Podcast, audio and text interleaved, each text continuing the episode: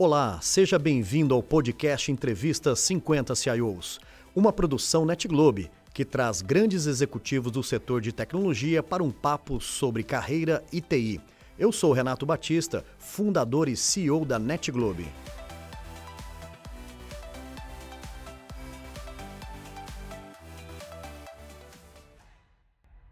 Um dia de grandes surpresas e muita, mas muita conexão aqui no Entrevista 50 CIOs. O meu convidado de hoje, além de ser um grande profissional que nós vamos conhecer a história em detalhe, é um ser humano maravilhoso. E eu tenho o prazer de trazer aqui, nesse episódio dos 50 CIOs, Rafael Luna. Rafael, que alegria poder te receber aqui na nossa casa. Espero que esteja tudo bem com você. É uma alegria muito grande te conhecer pessoalmente. A gente acha que já tinha se falado em alguns eventos, acho que nas redes sociais eu te acompanho, a gente já se interagiu, mas te conhecer pessoalmente não tem, não tem preço. Muito legal, Rafael. Também estou super feliz né, com um ser humano com esse sorriso gostoso, com uma história bonita para a gente poder compartilhar e deixar registrado aqui né, nesse nosso programa. Rafael, vamos começar a falar um pouquinho sobre aquilo que de fato tem muito valor para nós? Falar um pouco sobre família, falar um pouco sobre história de infância que é uma grande característica do nosso programa, né? Ou seja, como que é a sua história, onde você nasceu, um pouquinho do Rafael Luna, desde lá do começo. Muito bom. É, geralmente a gente tem dificuldade em trazer as primeiras memórias, né? É. E eu gosto muito de trazer a primeira, a primeira memória. Eu lembro da minha avó. Então eu fui criar. Eu sou um, eu sou um um menino de criado pela avó. Olha que legal.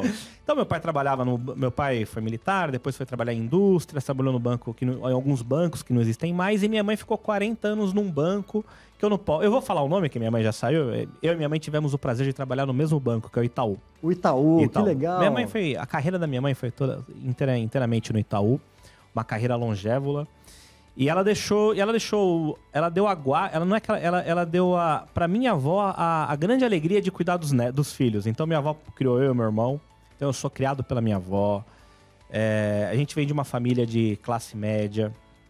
É, mas uma classe média abastada, né? Antigamente classe média tomava uísque e ia 12 para Europa. É. A minha classe média era uma classe média de, enfim, assalariados. Tá.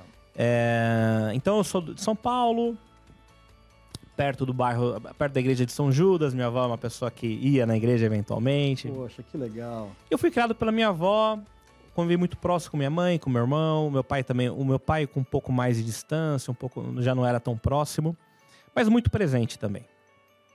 É, e desde e eu tenho uma história assim.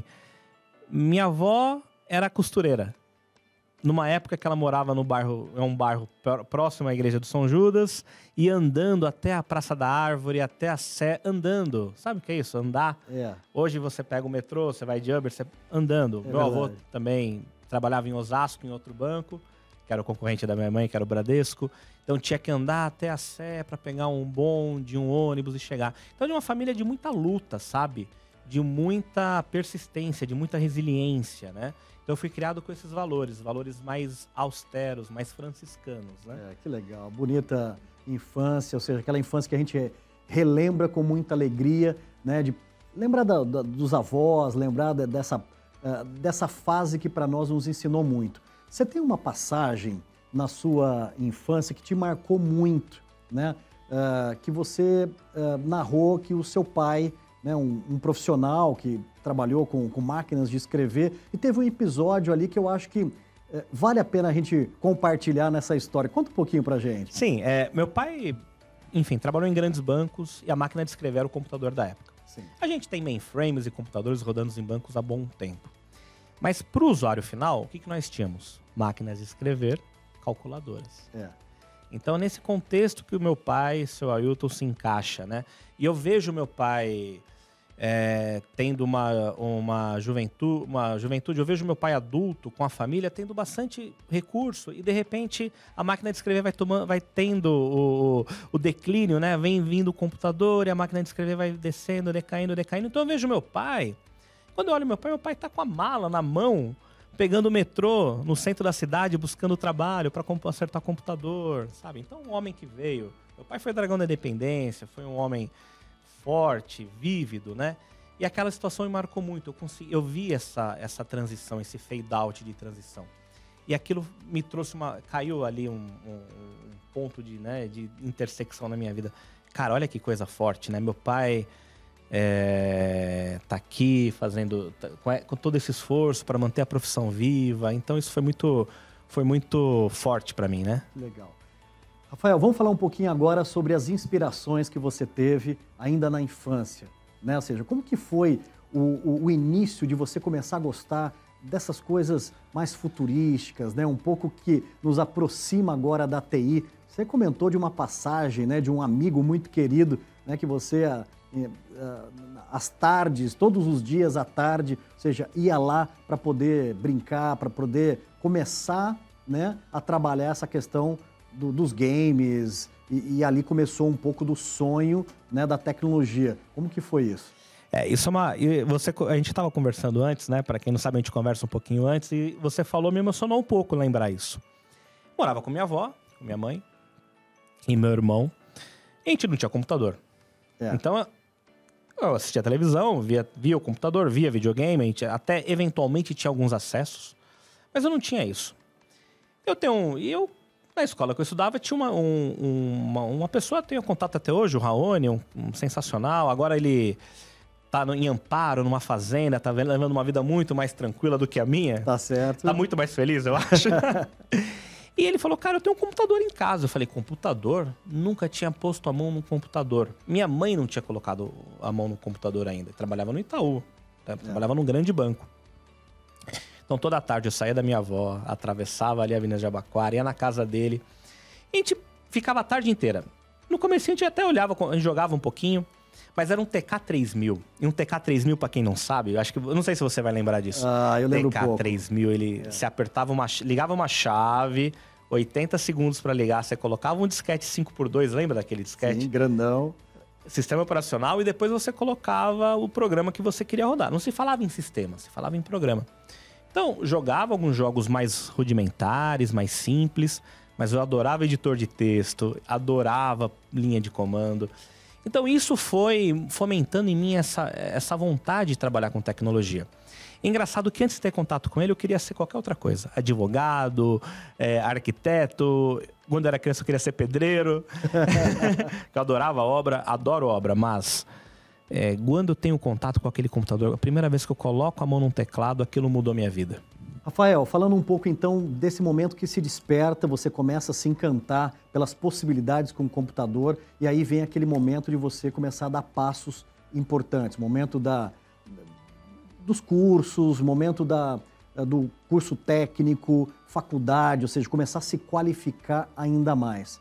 Como que você buscou, como que você se preparou né, para iniciar a sua jornada profissional? Interessante, acho que a gente não conversou sobre isso. Eu acho que eu nunca contei para ninguém. Quando eu vou na casa desse meu amigo mexer no computador, ele tava em inglês e eu não entendia nada de inglês.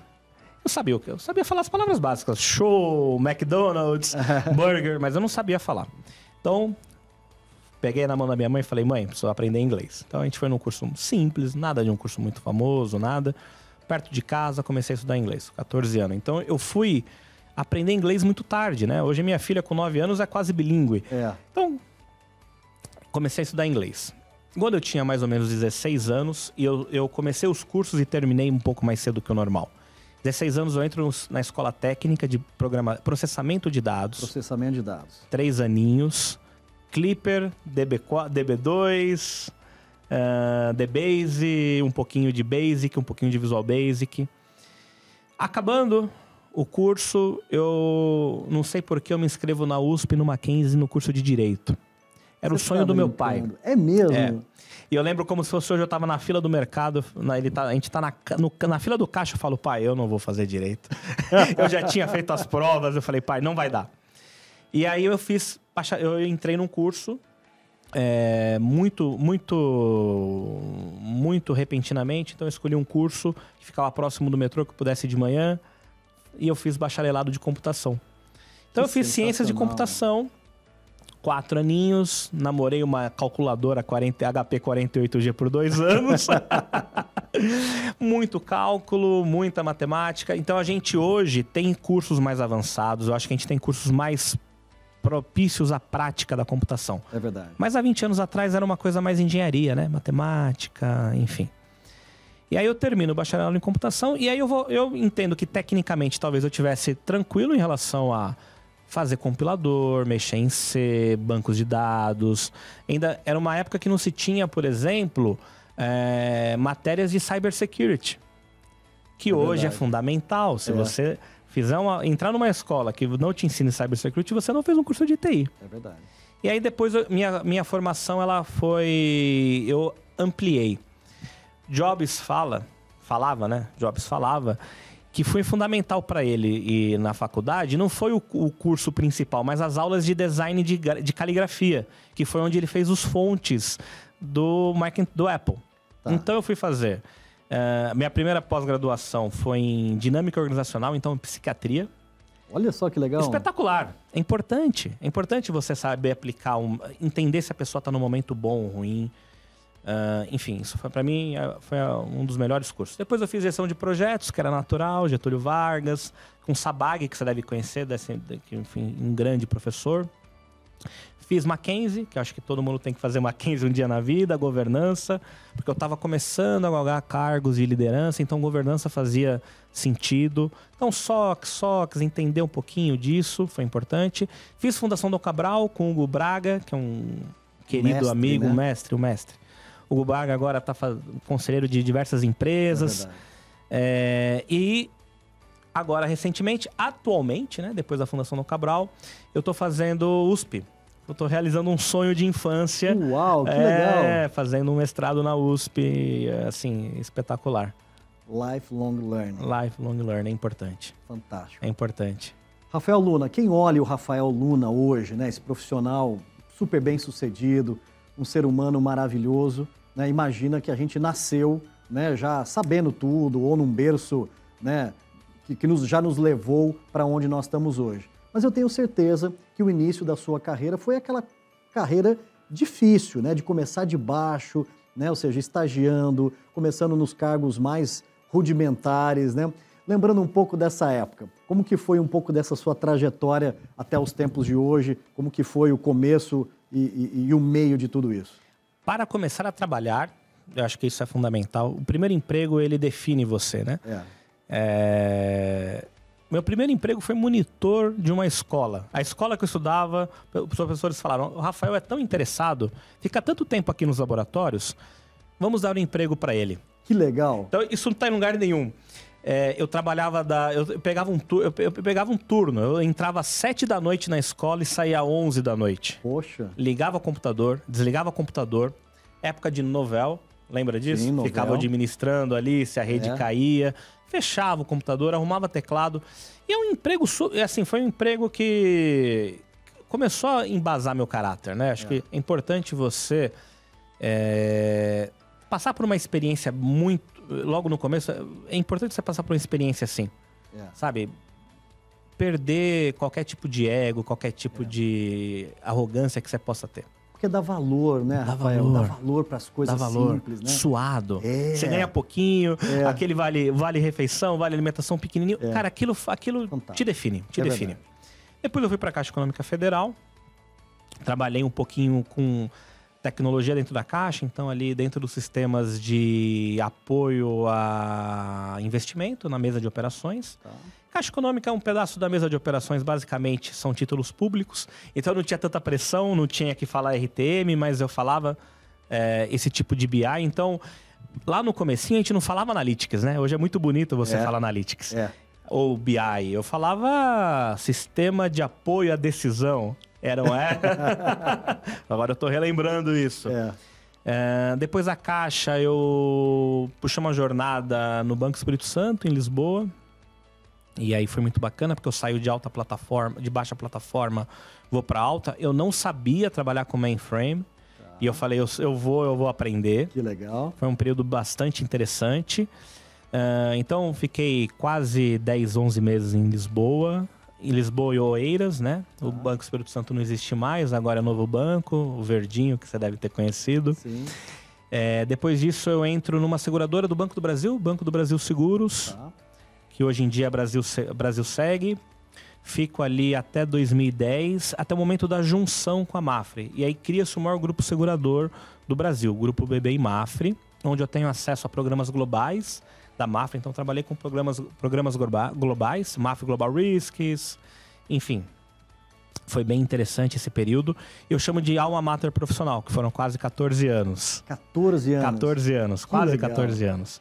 E, e eu tento imaginar, Rafael, que numa jornada tão longa tenha sido ali que você tenha tido, assim, grandes experiências, grandes entregas, né? Ou seja, aqueles, uh, uh, aqueles momentos que te define não só como um profissional de tecnologia, mas um líder, um gestor também. Sim. Foi nessa fase que você uh, realmente se encontrou e falou, não, pô, liderança é um negócio que eu quero também me preparar? Sim, claro. É, em 2004 eu entro no, na, na, Brasil Seguro, na Brasil Seguridade, na Brasil Seguros. Em 2008 eu me torno líder de equipe, me torno um coordenador. Então, em 2011 eu torno é, meu primeiro cargo de gestão, é, de gestão como gerente. Eu já era tá. coordenador, virei gerente. E eu vou te falar que talvez eu nem queria. É. Eu nem queria. Eu acho que eu não identificava isso em mim. Eu falava, poxa, eu sou tão bom tecnicamente, tem tanta coisa que roda com meu nome, com minha assinatura. O pessoal falou, vamos tentar. Eu acho que é importante você tentar. É mesmo. E o primeiro, e o comecinho não foi fácil. Porque até eu transmutar de um bom técnico para um gestor júnior iniciante, nós somos transacionais, nós é. somos é. situacionais. Então não foi tão bom. Eu tive uma grande gestora que me ajudou, que foi a Ana Cláudia Aninha, se ela um dia ver isso. Poxa, que legal, é, que reconhecimento é, bonito. É importante, é, é. é orgânico vir, sabe? Poxa, foi é. ela que me ajudou a me tornar esse, essa pessoa, ela era muito humana.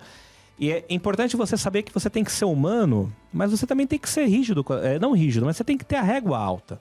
Se você não tiver a régua alta, você tá só passando a mão na cabeça, você não tá ajudando essa pessoa a ir para outro patamar. É verdade.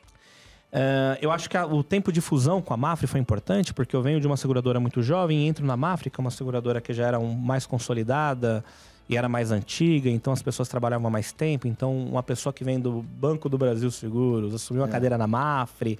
Ali também foi um mestrado de como gerir pessoas que talvez não te aceitassem bem. Eu acho que o, a grande lição que me deixa é que quais foram as grandes entregas do Rafael na, na BB Mafre, né? Eu chamo de Mafre, mas BB Mafre. Posso te falar várias, assim, abrir o mercado de resseguro no, na tecnologia, que foi um trabalho belíssimo. Primeiro satélite enviado pro, pelo Brasil, o seguro foi feito pelo meu time. Poxa, que bacana. Ah, o sistema de seguros foi feito pelo meu time. Ah, o Zenor, Belo Monte Energia, né, Norte Energia, o produto foi feito, desenvolvido pelo meu time de TI, ah, o produto tecnológico. Eu tenho várias entregas dessas, mas a amizade que eu tenho com as pessoas que passaram pelo meu time é mais importante. Então, é as pessoas que estão no WhatsApp, que me procuram. Esse domingo fui tomar café com uma pessoa dessas, então acho que é importantíssimo. Aí, passando por toda uma cadeira de inovação na época da seguradora, a seguradora me manda para me interna em Nova Lima, na Fundação Dom Cabral, para falar um pouco de digital, para ajudar nessa jornada. E aí, no final do ano de 2017, eu saio da seguradora e começo em 2018 na Ernest Young como Associate Director. Numa coisa que talvez eu tenha infartado o pessoal em casa, né? É, com, trabalhar com Tax, Transformation Technology. E eu nunca tinha trabalhado com Tax. E é outro mundo, né? É. Eu tinha um exemplo em casa da minha esposa trabalhando com Tax. Falava, cara, isso deve ser difícil pra caramba. E é muito difícil no Brasil. Você pode ver que a área tributária na Net Globo deve ser maior que é. muitas outras áreas, né? Sem dúvida. Tem uma passagem muito curta pela Ernest Young, ajudando o pessoal a montar a Business Unit. Foi muito importante essa passagem para mim. Porque você fala com um cara que. Ernest Young, você fala com um cara que tá na Ucrânia arrumando seu computador. O PMO global tá em Dublin. É. E é assim, você tem uma vivência global. É. E aí eu realizo um grande sonho meu e da minha mãe de trabalhar no Itaú. Eu falo da minha mãe, porque minha mãe colocou meu irmão para trabalhar no Itaú e eu não consegui na época é, meu caminho foi outro. Eu nunca parei de tentar entrar no Itaú por uma época. E fui entrar já com 35 anos no Itaú, assumindo uma cadeira de inovação dentro da diretoria de operações. Depois disso, eu fui trabalhar com. Aí eu fiz de um, tudo um pouco no Itaú. É. Uh, suporte mainframe, SOC, NOC, Pix, o que você pode imaginar. Que legal. Eu estava no dia que deu o primeiro problema no Pix na Caixa Econômica Federal, a gente achava que era no Itaú e a Caixa que não estava recebendo o Pix. Então, eu lembro desse domingo que eu estava de plantão como gestor. o telefone do banco tocando, tentando resolver as coisas.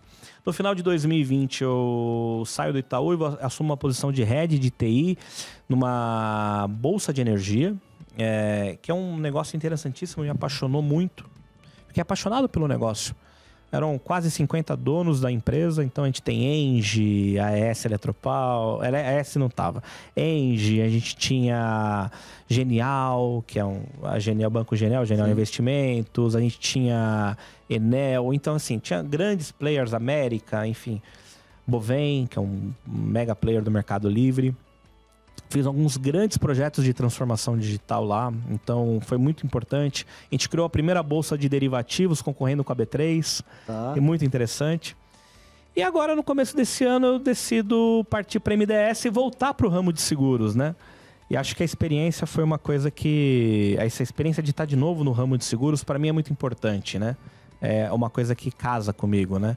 E eu sou uma pessoa assim, acho que a gente tem que entender muito o que a gente qual é a nossa missão, qual é o nosso propósito. Então eu estava ouvindo uma entrevista do Oliveto, ele falava assim: a minha sorte, o Oliveto fala, tá. é que com 18 anos eu descobri que eu queria ser publicitário. A minha sorte é que com 18, com 12 anos eu sabia que quando eu pus a mão no computador eu me apaixonei por TI. E um pouco mais velho, já com meus 29 anos, eu nem acho uma idade tão avançada para ser um, um primeiro cargo de gestão. Eu entendo que eu gosto de lidar com pessoas. Porque gostar de pessoas até um canibal gosta, né? É. você tem que gostar da relação com as pessoas. É. Você tem que gostar de falar, você tem que gostar de ensinar, tem que gostar de aprender. Porque se você não fizer isso, você fale de uma agência de viagens a uma loja de bijuterias, é. a, a, um banco. Você consegue falir qualquer coisa, você consegue afundar qualquer negócio se você não entender que o importante são as relações. Por que, que uma empresa aérea que tem tantos bilhões em aviões quebra? Vamos pensar, a Varig tinha quantos aviões? Cada é. avião custa 200, 300 milhões de dólares. Mas o que importa são as pessoas. É verdade. Você não entrega nada, você entrega através das pessoas. Então, Renato, hoje eu venho aqui na sua empresa, achei maravilhoso. As, as pessoas são gentis, as pessoas são comprometidas. Então, eu vi todo mundo aqui numa sexta-feira trabalhando. E eu, eu pensei, o que o Renato está entregando não são soluções, ele está entregando pessoas e as pessoas entregam soluções. Estava exatamente querendo abordar isso e você já entrou porque isso está intrínseco em você. Porque assim, me chama muita atenção quando você diz que um grande aprendizado né, foi que uh, a gente não entrega projetos, a gente não entrega uh, eh, TI por TI. A gente, na verdade, está entregando para as pessoas e com as pessoas isso. Né? Queria explorar um pouco isso com você, Rafael a gente adora TI, TI está no nosso, nosso DNA, né? A gente é apaixonado. E, e quando foi aquele momento que você viu que assim, cara, TI só faz sentido, né? Se de fato ela estiver ajudando as pessoas a viverem melhor, né? A fazerem coisas importantes melhor. Qual foi esse momento da chave que você conectou essas duas coisas? Olha, eu acho que eu, eu, essa epifania que você está falando, ela aconteceu de forma gradual na minha vida. Acho que a primeira epifania, acho que, é, que eu tive disso, talvez na caixa, acho que foi uma experiência muito importante. É, eu tive alguns bons gestores que falavam: a gente não está trabalhando aqui para entregar um relatório. Isso aqui é o fundo de garantia das pessoas que a gente está. Exato. Então eu acho que isso vira uma chave. É. Trabalha o propósito primeiro, é. né? Você não está trabalhando num banco só porque está trabalhando num banco. Quando a pessoa vai no caixa, caixa eletrônico e tem o dinheiro, quando a pessoa precisa de um empréstimo, ela consegue. O setor de seguros é apaixonante. Quando você tem um problema com o carro e você não tem que tirar da sua renda mensal porque você tem um seguro. Quando infelizmente a gente perde uma pessoa querida e tem uma indenização que ajuda a gente a seguir em frente, né? Quando uma pessoa é um pai de família, uma mãe de família, ou alguma pessoa importante para a renda e a gente consegue indenizar essa pessoa e ajuda essa pessoa a seguir em frente. É. Quando uma criança, um adolescente consegue se continuar estudando porque alguém foi lá e um pai, a mãe, um avô, um tio fez um seguro que pudesse proporcionar isso, isso é maravilhoso. Então assim, propósito é importante, pessoas são importantes. Eu acho que logo quando eu assumi, eu vou contar um caso. Logo quando eu assumi a, a minha primeira gerência formal, né, eu era coordenador, enfim, e tinha uma equipe, mas e, acerta, e assim, acerta ponto, define férias, mas você não contrata e demite. Eu acho que a gente se torna gestor quando a gente contrata a pessoa e quando a gente demite, né? É, infelizmente a gente acaba demitindo, né? Yeah. É. A gente não consegue transformar a pessoa para fazer é, desempenhar no nível que ela precisa. A gente infelizmente é uma falha do gestor e do gestionado. É. do, do, do, do, do liderado também, né? Yeah. Mas logo quando eu assumo a minha primeira gerência e eu tenho um caso de um colaborador que teve câncer e ele era prestador de serviço.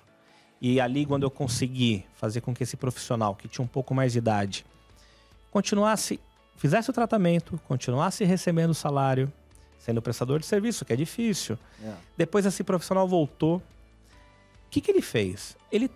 E eu não queria, mas ele trabalhou as horas que ele ficou parado. Então, em três meses, ele trabalhou mais três. Caraca. E esse cara, o Roberto, inclusive a gente mantém contato até hoje, um super profissional, era um dos melhores que eu tinha. Então, aí eu falei, cara, olha que interessante, né?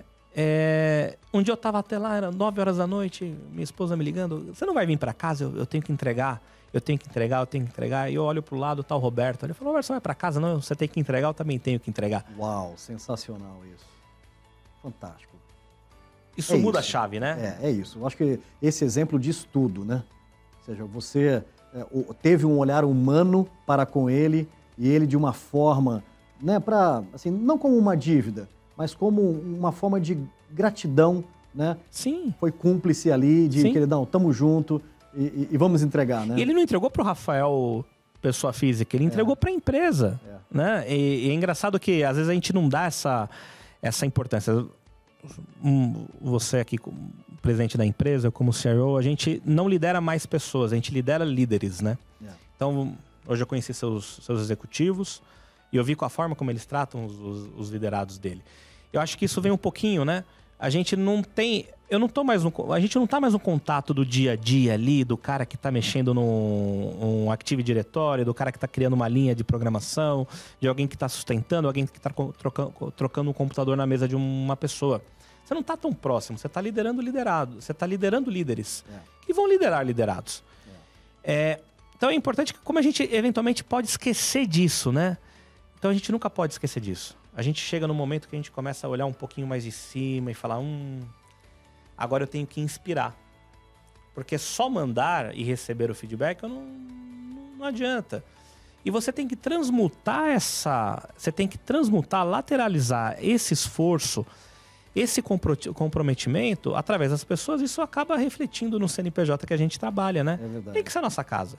Você fica aqui, eu aposto que você fica aqui 10, 12 horas por dia. Aposto. É, Com certeza. É, a nossa vida é assim, é. né?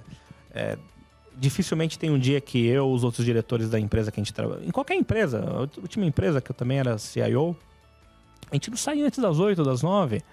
Faz parte, né? Tem dia que você sai mais cedo, mas tem dia que você dá aquela esticadinha, porque tem muito assunto. Você nunca pode deixar perder isso, né? Essa lateralização tem que ser transformada em uma coisa positiva. E eu vejo que é, reparando na sua fala, né, Rafael, eu vejo que você tem muita paixão. Paixão não só pela tecnologia, mas principalmente aquilo que ela pode tornar nas pessoas e principalmente ver as pessoas felizes, né, é, desenvolvendo as suas atividades. E eu queria abrir um parênteses agora, que é falar um pouquinho sobre uh, legado. Okay. Falar um pouco sobre as novas gerações que estão chegando, né, que tem nós como inspiração, ter nós como um objetivo né, de construir algo né, para chegar muito longe.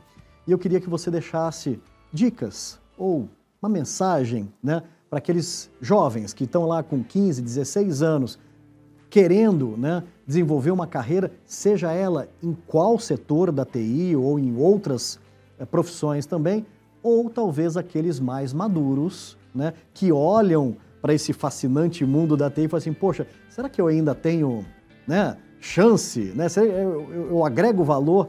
Que mensagem você deixaria para essas pessoas que estão assistindo a nossa conversa, que desejariam né, é, é, construir uma carreira como a sua, por exemplo? Eu, eu, vou considerar essa nossa conversa como uma cápsula do tempo. Tá. Então a gente está em 23, mas isso aqui pode ser escutado em 23, 24, 25, 26. Hoje, no Brasil, nós temos um déficit muito grande é de profissionais de tecnologia em todas as áreas. Tivemos layoffs? Tivemos layoffs. Houve ajustamentos? Houve ajustamentos. A gente vem de ciclos. Tecnologia era uma eh, né, quando eu começo a tecnologia era uma coisa de CPD, é. de frio, de programador, daí foi para analista de sistemas, depois foi analista de requisitos, aí vem o PMO, a gente começa a falar de segurança em 2008, 2009, a gente não falava de segurança antes de 2008. É verdade. A gente tinha os hackers, o Kevin Mitnick, que faleceu recentemente, era uma lenda.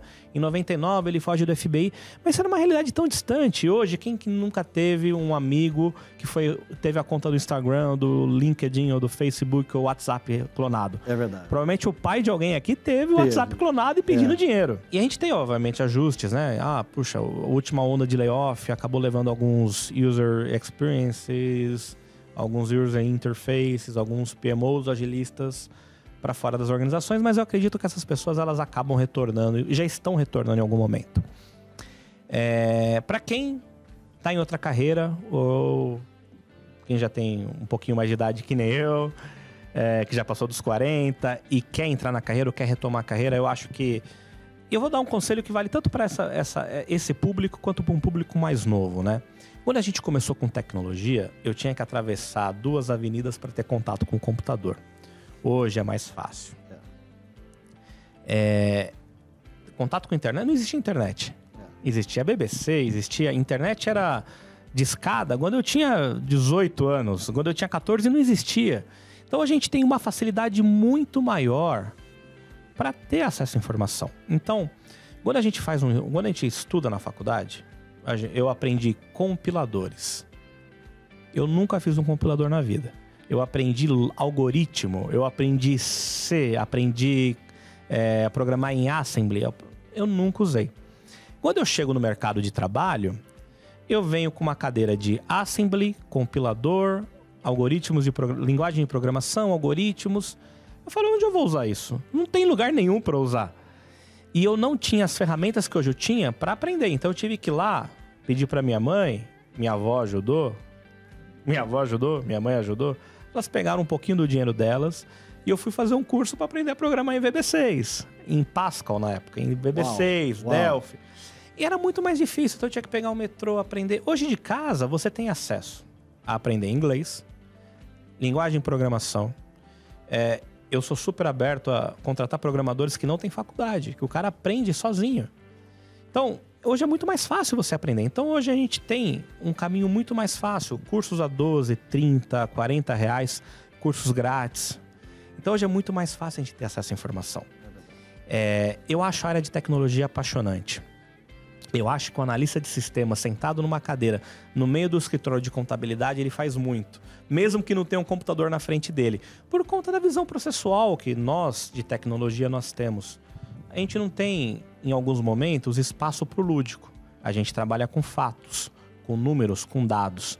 Onde que isso não é importante, meu querido? É. Onde que isso não é importante, concorda? É verdade. Em qualquer lugar. Então, um analista de sistemas, uma cadeira no meio do escritório, ele já faz a diferença.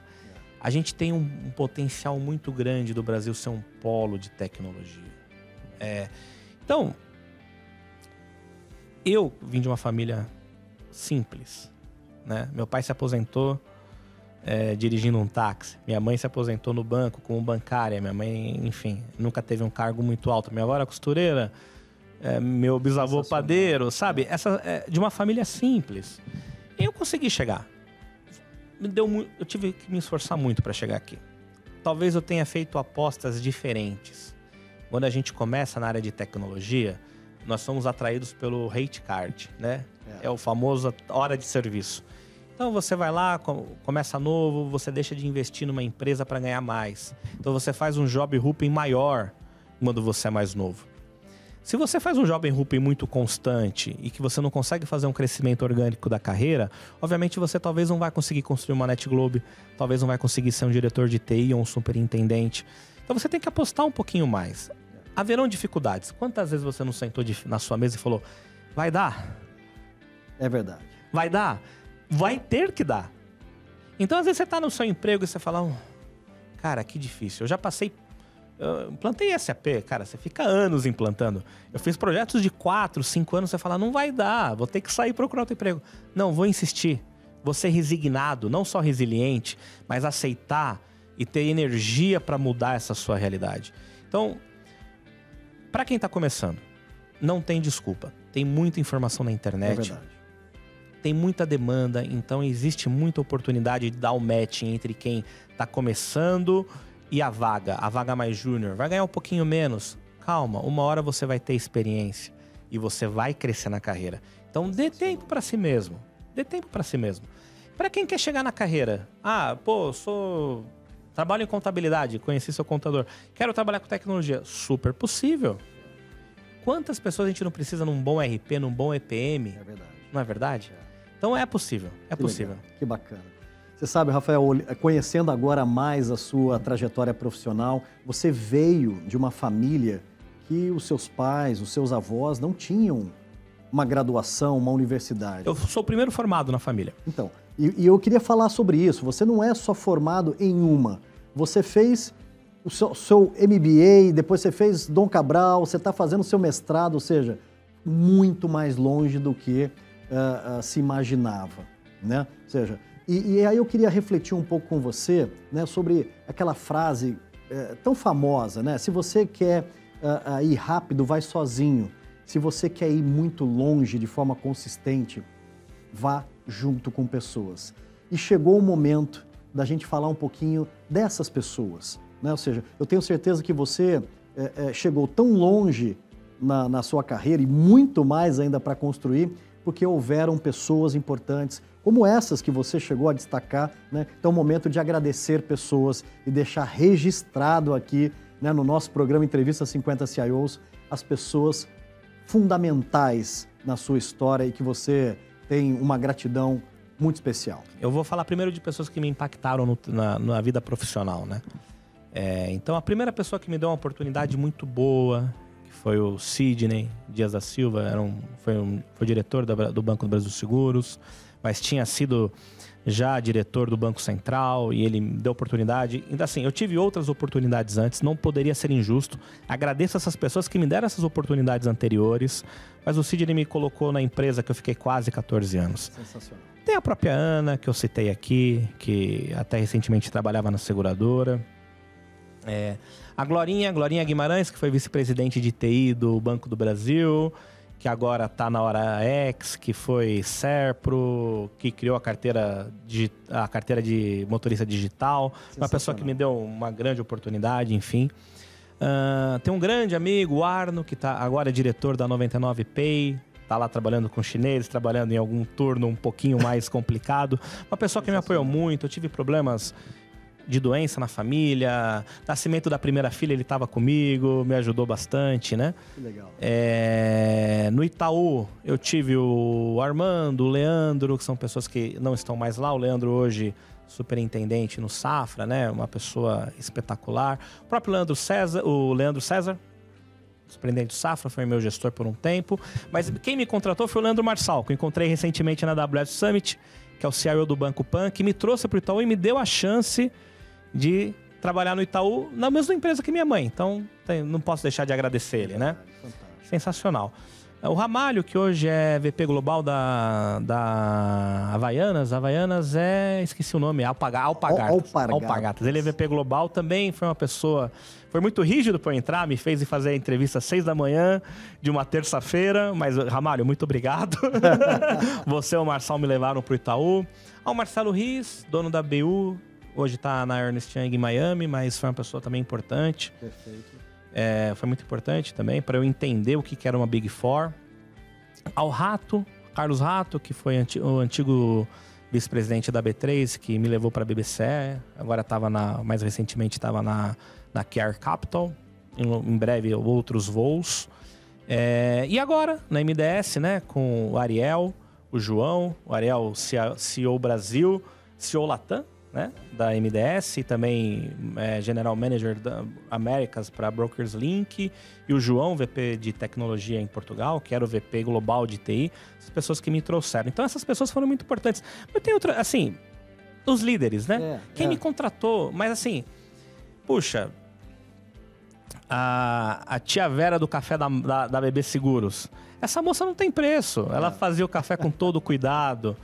É, o, lembro do Marcelo, o porteiro da BB Seguros, que sabe que estava ali. É, ele provavelmente ele talvez ele não veja isso, mas olha a importância. Eu lembro dele. Eu lembro dele. Pô, Rafa, já foi almoçar? Sempre muito cordial, muito, muito, muito bom.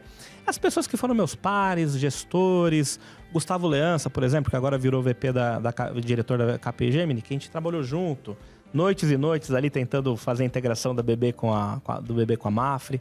Então, todos esses colegas, parceiros que estiveram ao meu lado, assim, um agradecimento especial. Os liderados também, porque eu só virei gestor, superintendente, diretor de TI, é, eu não fiz sozinho. É verdade.